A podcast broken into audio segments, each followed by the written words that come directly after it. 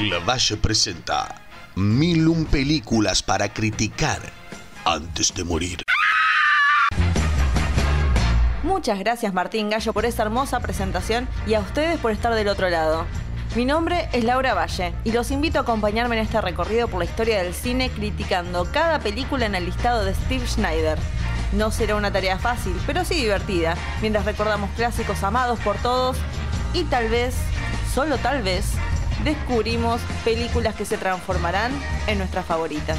Acompáñenme, empecemos.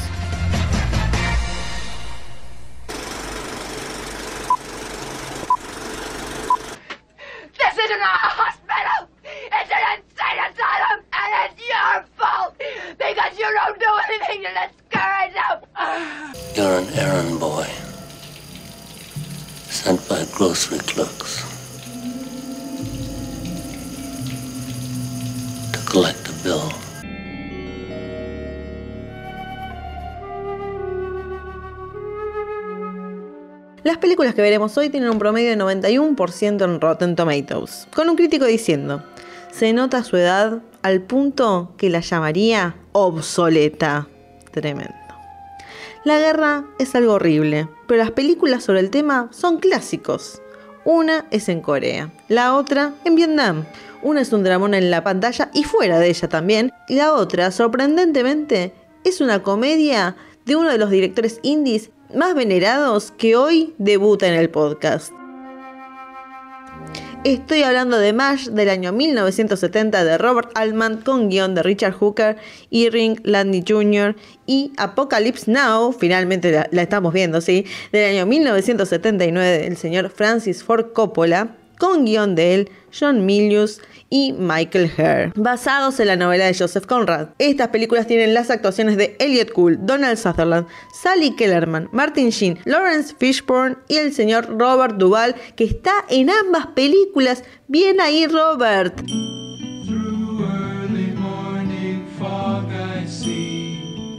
Ante todo, la honestidad, como siempre digo, me vino la idea de este episodio cuando en el streaming movie me apareció de repente la película de Coppola. Dije, my God, justo como yo ya venía con la culpa de haber hecho en la temporada anterior el documental y no y perdí la oportunidad maravillosa de hacer el documental y la película y dije, tengo que, tengo que cubrir este momento, esta vergüenza de mi vida. Y, y lo, lo, vi como una señal nuevamente. Y cuando pensaba con qué la puedo unir, me vino otro clásico, pero la verdad es que me pareció muy larga la película para ver. Dije, no puedo ver dos películas largas, es demasiado.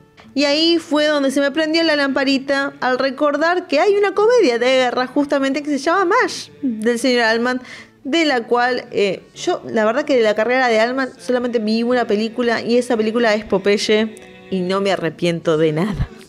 No me arrepiento de decirlo, no me molesta, pero sí sé que es... Eh, quiero ver muchas películas de él, va, quiero ver otra película de él que que está en el listado y que la vamos a ver eventualmente. Pero dije, bueno, vamos a empezar con esta que dentro de todo la había visto a medias. Pero bueno, no importa. La cuestión es que dije, esta es la combinación perfecta. Un dramón y una comedia mejor imposible. Esta vez, la excusa, me encanta esto lo del podcast porque puedo ver películas que tal vez vi en su momento y no les di mucha pelota y verlas desde el principio, sentarme y decir, bueno, vamos a analizarla. Y esto pasó justamente con Mash, que había visto de la mitad para el final y esta vez ver desde el principio, los créditos, todo y entender un poco más la historia, me pareció perfecto, donde bueno, todo va de que hay dos cirujanos que tienen que, que ir a esta, esta, zona de guerra, que en realidad no es una zona de guerra, es como una zona de, médicos que, que, tratan gente, no pasa ahí la guerra, por suerte, no es que hay una escena donde no, se explota una bomba ni nada de eso, pero tienen que ir estos cirujanos. Y a través de ellos se nos presenta un poco la situación de, del lugar. Y bueno, estos serán un poco los protagonistas que son Hawkeye y Duke, eh, interpretado por Donald Sutherland y Tom Skerritt. Tom Skerritt lo quiero tanto, me puse tan contenta cuando lo vi, no sé por qué, le tengo mucho cariño.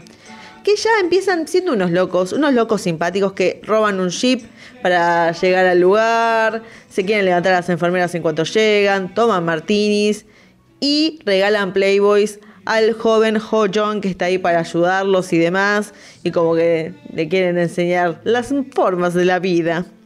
No tardará mucho también en sumarse otro cirujano con el personaje de Trapper, que está interpretado por Elliot Gould, que es igual de jodón que los otros. Y así al mismo tiempo se junta una enfermera Margaret, que prefiere el orden y estará en contra de la- del manejo de estos médicos, de estos cirujanos.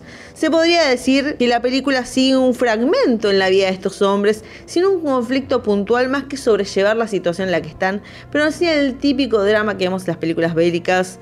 Eh, los únicos grandes antagonistas son, bueno, la, la enfermera Margaret, que después será apodada Labios Ardientes, y el personaje de Robert Duvall, que es Frank Burns que se hace el santurrón, el santurrón que, que lee la Biblia y rezando, pero culpa a sus ayudantes de las muertes de sus pacientes y se la quieren camar a la enfermera casi enseguida.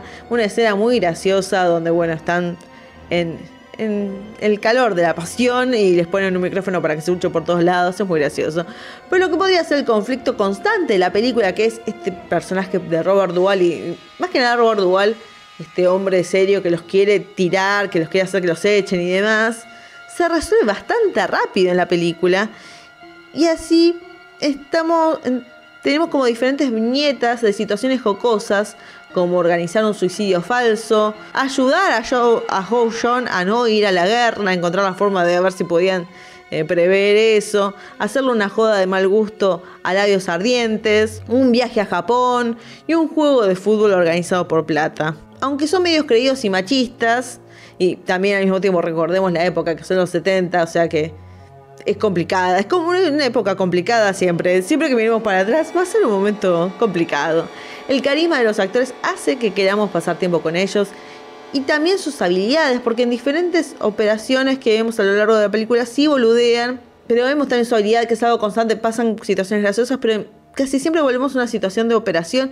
Nos muestran como un fragmento y creo que esto ayuda un poco a mostrarnos la realidad de lo que está pasando, porque a fin de cuentas sí es una comedia, pero hay gente que está haciendo amputadas, se están haciendo operaciones. eh, no pasa nada específico en ninguno de estos momentos de operaciones, más que que le piden rascarse la, la nariz a alguien y demás, pero sirve un poco para entender que son personas valiosas que pueden ser no jodones, pueden ser machistas y todo lo que uno quiera decir, pero bueno, están salvando vidas y es por eso que también uno dice, bueno, está bien, ya está, ¿qué se le va a hacer? Y hay que decir la joda que le hacen a labios ardientes cuando creo que cuando vi la película en su momento mm, no me detuve a pensar o ponerme en el lugar de ella y decir qué horrible que es esa joda y lo toman con la ligera y no, es horrible. Realmente es algo que ninguna quiere pasar por esa situación. Eso aparte no me gusta. Me gusta mucho el diálogo naturalizado, que lo que dice una persona lo, tape otra, así como dos personajes están hablando y de repente cambia la escena, pero seguimos escuchando de fondo mientras está pasando otra cosa. Le da un tono diferente, creo que es un poco el estilo del director.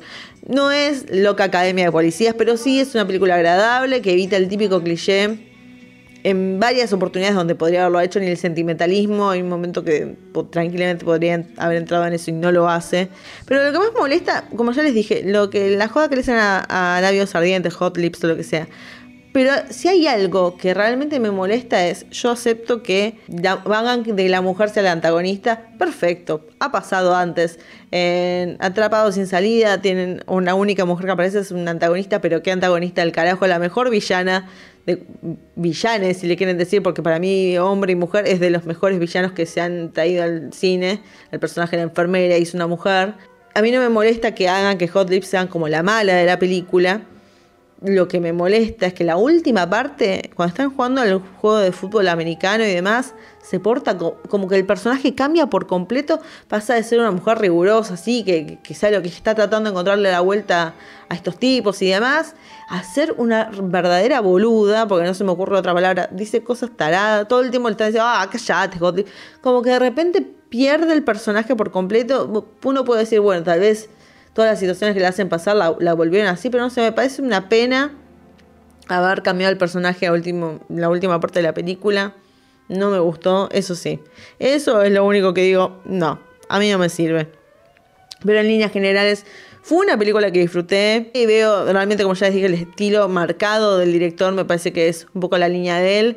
Y hay un estilo acá de película natural, no sé, le voy a poner yo esa categoría donde puedo ver eh, cosas similares en películas de ahora, como Licorice Pizza o Once Upon a Time in Hollywood, que creo se deben haber visto influenciadas por MASH o por directamente el director Robert Altman y su estilo, que ya lo veremos.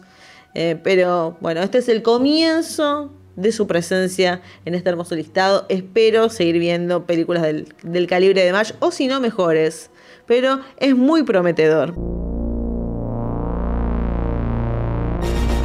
Y hablando de un buen comienzo, también debo mencionar que hoy, sí, hoy nos despedimos de Francis Ford del listado y me parece muy apropiado que su última película en este podcast sea la que casi lo mató. Y ya estamos haciendo referencia al documental, debo decir que verlo antes de ver la película, ver un poco el backstage, me dio una dimensión de lo increíble que es que esta película exista y que sea tan buena. Porque claro, toda película tiene sus quilombos y tiene sus momentos que uno dice esto no se va a hacer y de repente sale. De alguna manera u otra se logra, con talento, con suerte, con lo que sea. Pero bueno, en este caso tuve la oportunidad de ver el documental y puedo decir que sí, es increíble, es maravilloso. Un ángel de la guarda acompaña a Francis Ford, porque si no, no me lo explico. En sí, el argumento es interesante porque tiene un objetivo concreto. Lo que siempre es el tema de las películas de guerra, es como que, bueno, hay que sobrevivir la guerra o algo pasa pero yo, a mí me gusta que haya, bueno, hay que ir a esta, hay que hacer esto. Como que le da otra, otra cosa.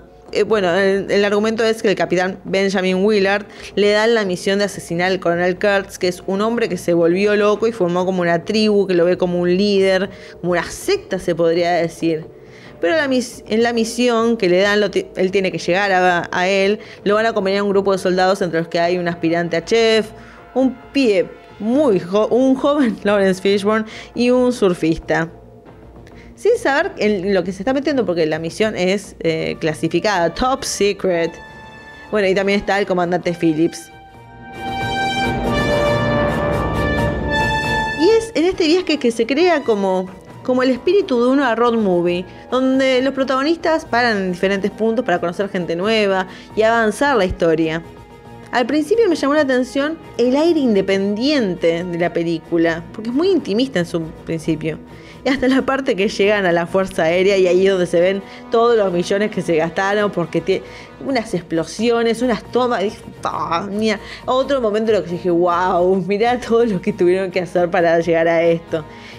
Y esto es lo que tiene fascinante también la película, porque es una mezcla entre un relato introspectivo y al mismo tiempo presentar grandes escenarios con muchas explosiones hollywoodenses. Tiene unos planos hermosos, pero también es como sucia y tiene personalidad. Las magnitudes que maneja, como lo que digo, la parte de la fuerza aérea, que es, una inmensidad y, y también los escenarios llegan, cuando llegan finalmente, bueno, no quiero deschavar demasiado, cuando llegan a, la última parte de la película y vos mirás todo y decís, en parte ya estaba, pero otra parte es el diseño de ellos y es imponente. Y digo imponente habiendo la vista en, la pantalla de mi televisor. Imagínense en, un cine. Y también tiene sus toques de humor. Y de la mano de Duval, que, que es memorable. Todos hablan. Hay una frase que él siempre dice, me encanta el olor de napalm en la mañana y demás, y siempre estaban con ese tema y yo dije, uh, debe ser un personaje re heavy y demás, y nadie habla del tema, que el tipo está obsesionado con el surf, me pareció, pero lo extrañé a Dual después de que terminó su pase en la película, y como, ay, que vuelvan con Dual porque me encantaba el personaje que le chupaba un huevo todo, estaban con explosiones y mandaban a los soldados, vayan a meterse en la zona me fascinó. Dije, ¿por qué nadie habla de esto? Que es buenísimo. Eh, y momentos distendidos como ese que enseguida pasan al drama y aún con toda la acción, creo que en sí es una película independiente y eso es lo que hace que, se destaque. Martin Sheen es excelente y lo da todo, lo da todo. El único momento en que me preocupé por su salud, sabiendo lo que sabía de la película y demás, bueno, eh, es una parte donde cuando le van y le están dando la misión y le dicen de comer y demás, lo vi tan pálido. Me preocupé tanto, dije, este hombre se está por morir en cualquier momento. Después lo vi lo más bien. Por suerte no, no afectó eh, las turbulencias que estaba teniendo en su vida en ese momento. Y no sé si lo voy a decir en los datos de color, pero en un momento la gente de producción se preocupó porque cuando tuvo su ataque al corazón y volvió, se veía más, muy saludable, se ve demasiado saludable. Gracias a Dios. Martin Sheen seguís con nosotros. Qué suerte, somos tan felices. Denny Hopper estaba re loco. Yo, creo que dentro de esa locura seguía acuerdo porque su actuación es excelente. Esa locura le servía bastante. Y tengo que decir, estaba mirando la película dije, uh, Denny Hopper, te cruzaba acá y estás medio loquito, pero eh, está bien Denny Hopper en esta película. Pero sí, me parece que su locura funciona y es una locura medida. Yo creo que un poco de, de actor estaba ahí. No era solamente que estaba haciendo lo que quería. Y sí improvisaba, pero improvisaba bárbaro. Todo lo que decía era perfecto. Y Brando tiene su presencia, especialmente en la primera escena donde, se, donde aparece. Pero después de eso, como que, les voy a ser honesta, no dejo una marca como los otros que, que mencioné previamente, por lo menos para mí, ya sé que es Brando, que es una inminencia y demás, pero bueno, en esta película para mí, no, no tanto.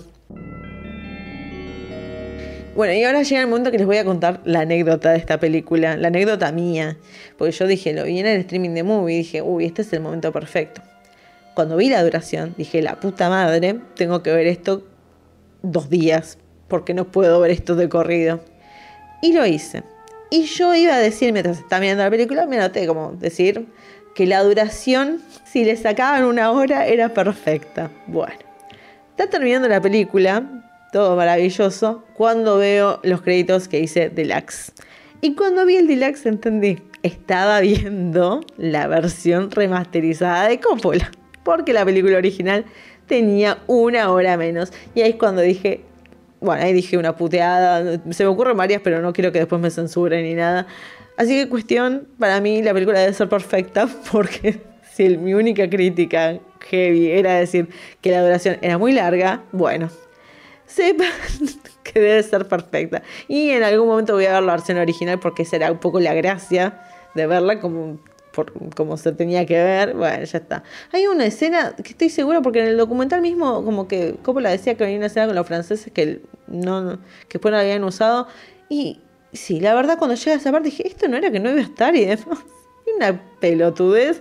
No sé para qué lo puso al final en su versión remasterizada. Estos directores cuando quieren meter cosas en las películas hay que, hay que alejarlos. Hay que alejarlos porque no sirve de nada. Pero bueno, me entusiasma mucho en algún momento ver la original de vuelta porque es un peliculón. Y hay momentos, hay escenas cuando van a buscar algo que se encuentran con el tigre. Además es un plano increíble también. que digo, es imponente, realmente es imponente esta película. Datos de color. Vamos a ir primero con MASH, que este es un datón.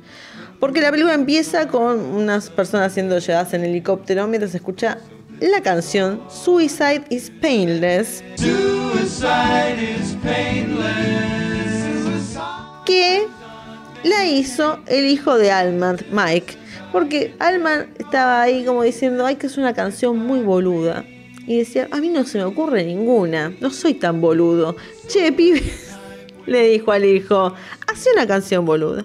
Bueno, y así nomás el pibe hizo. Ahora lo que tal vez no sepan es que después que salió MASH, la película, salió MASH la serie a los pocos años que se transformó en un hitazo, duró no sé cuántos años. Su final fue el más visto en la historia de la, de la televisión, etcétera, etcétera. Y claro, en MASH la serie usaban el tema del pequeño Mike, Suicide is Painless. Y no sé si saben, pero uno si tiene una canción muy exitosa, las regalías pueden ser muy buenas. Por lo que el joven Mike terminó haciéndose 2 millones de dólares gracias a su canción. Y a su papá, el señor Robert Altman, ¿saben cuánto le pagaron por hacer MASH? 75 mil dólares. Así que ser boludo de vez en cuando o escribir una canción boluda te puede servir bastante. Y bueno, eh, los actores Donald Sutherland y Elliot Gould ya tenían cierta reputación de, ser grandes actores en Hollywood, etcétera, etcétera. Y estaban un poco molestos porque veían que la película, el director estaba más enfocado en personajes secundarios y como que no entendían un poco la onda indie de, de la película.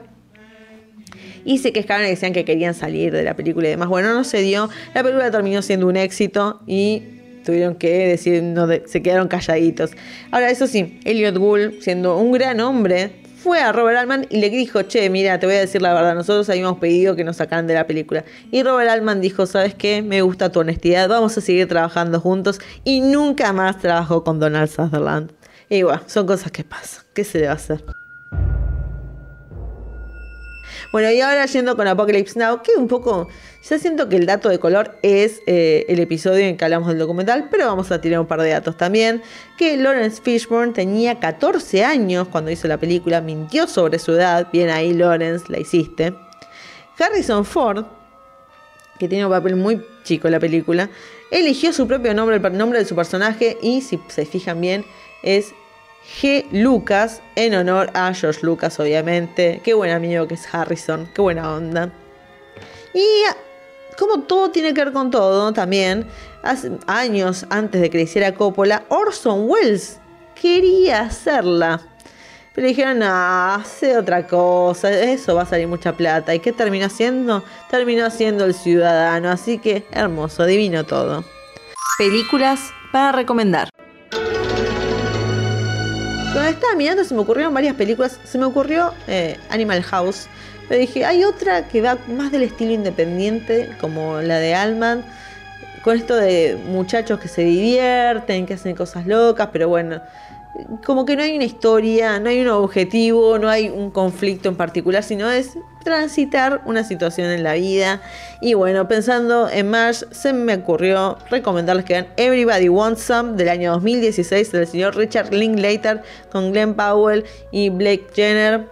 Un pibe que va a la universidad en los años 70, se divierten, pero no pasa nada raro. Es una comedia, la verdad, muy encantadora la vi como diciendo, ah, bueno, vamos a ver qué onda. Y la disfruté muchísimo, me gustan mucho los personajes, así que creo que es una gran combinación. Estoy muy orgullosa de esta recomendación, tienen que verla. Y bueno, como no vi tantas películas de guerra en la vida, no soy muy fanática del estilo bélico, pero sí, como les dije, me gusta la idea de una misión específica que hay que hacer, como bueno, tengo que ir a matar a alguien o tengo que ir a llevar un mensaje, que es algo de lo que va la película 1917 del año 2019 del señor Sam Mendes con George McCoy y Daniel Mays. Una película que me gustó, la verdad que no me pesó mucho, por momentos sí, pero en líneas generales me gustó bastante, así que me parece que es, es acorde. No es el estilo de Apocalypse Now porque creo que no hay, no se me ocurre nada que sea como Apocalypse Now, pero sí creo que, que va acorde a la idea de una misión y seguir un personaje específico transitando por una situación complicada, pero sin tanta droga de por medio, hay que decir. Y así hemos terminado con las películas número 203 y 204 del listado. Hemos ido por el género de la guerra, pero esto es puro amor. Véanlas, disfruten del arte, porque no hay nada mejor que ir en contra de la guerra y verse un buen clásico independiente. Ambos son clásicos independientes para mí. No me van a poder convencer del opuesto. Así que vayan, hagan eso y vuelvan pronto porque nos están quedando nada más 797 películas para ver y criticar. Así que nos veremos y será hasta la próxima película.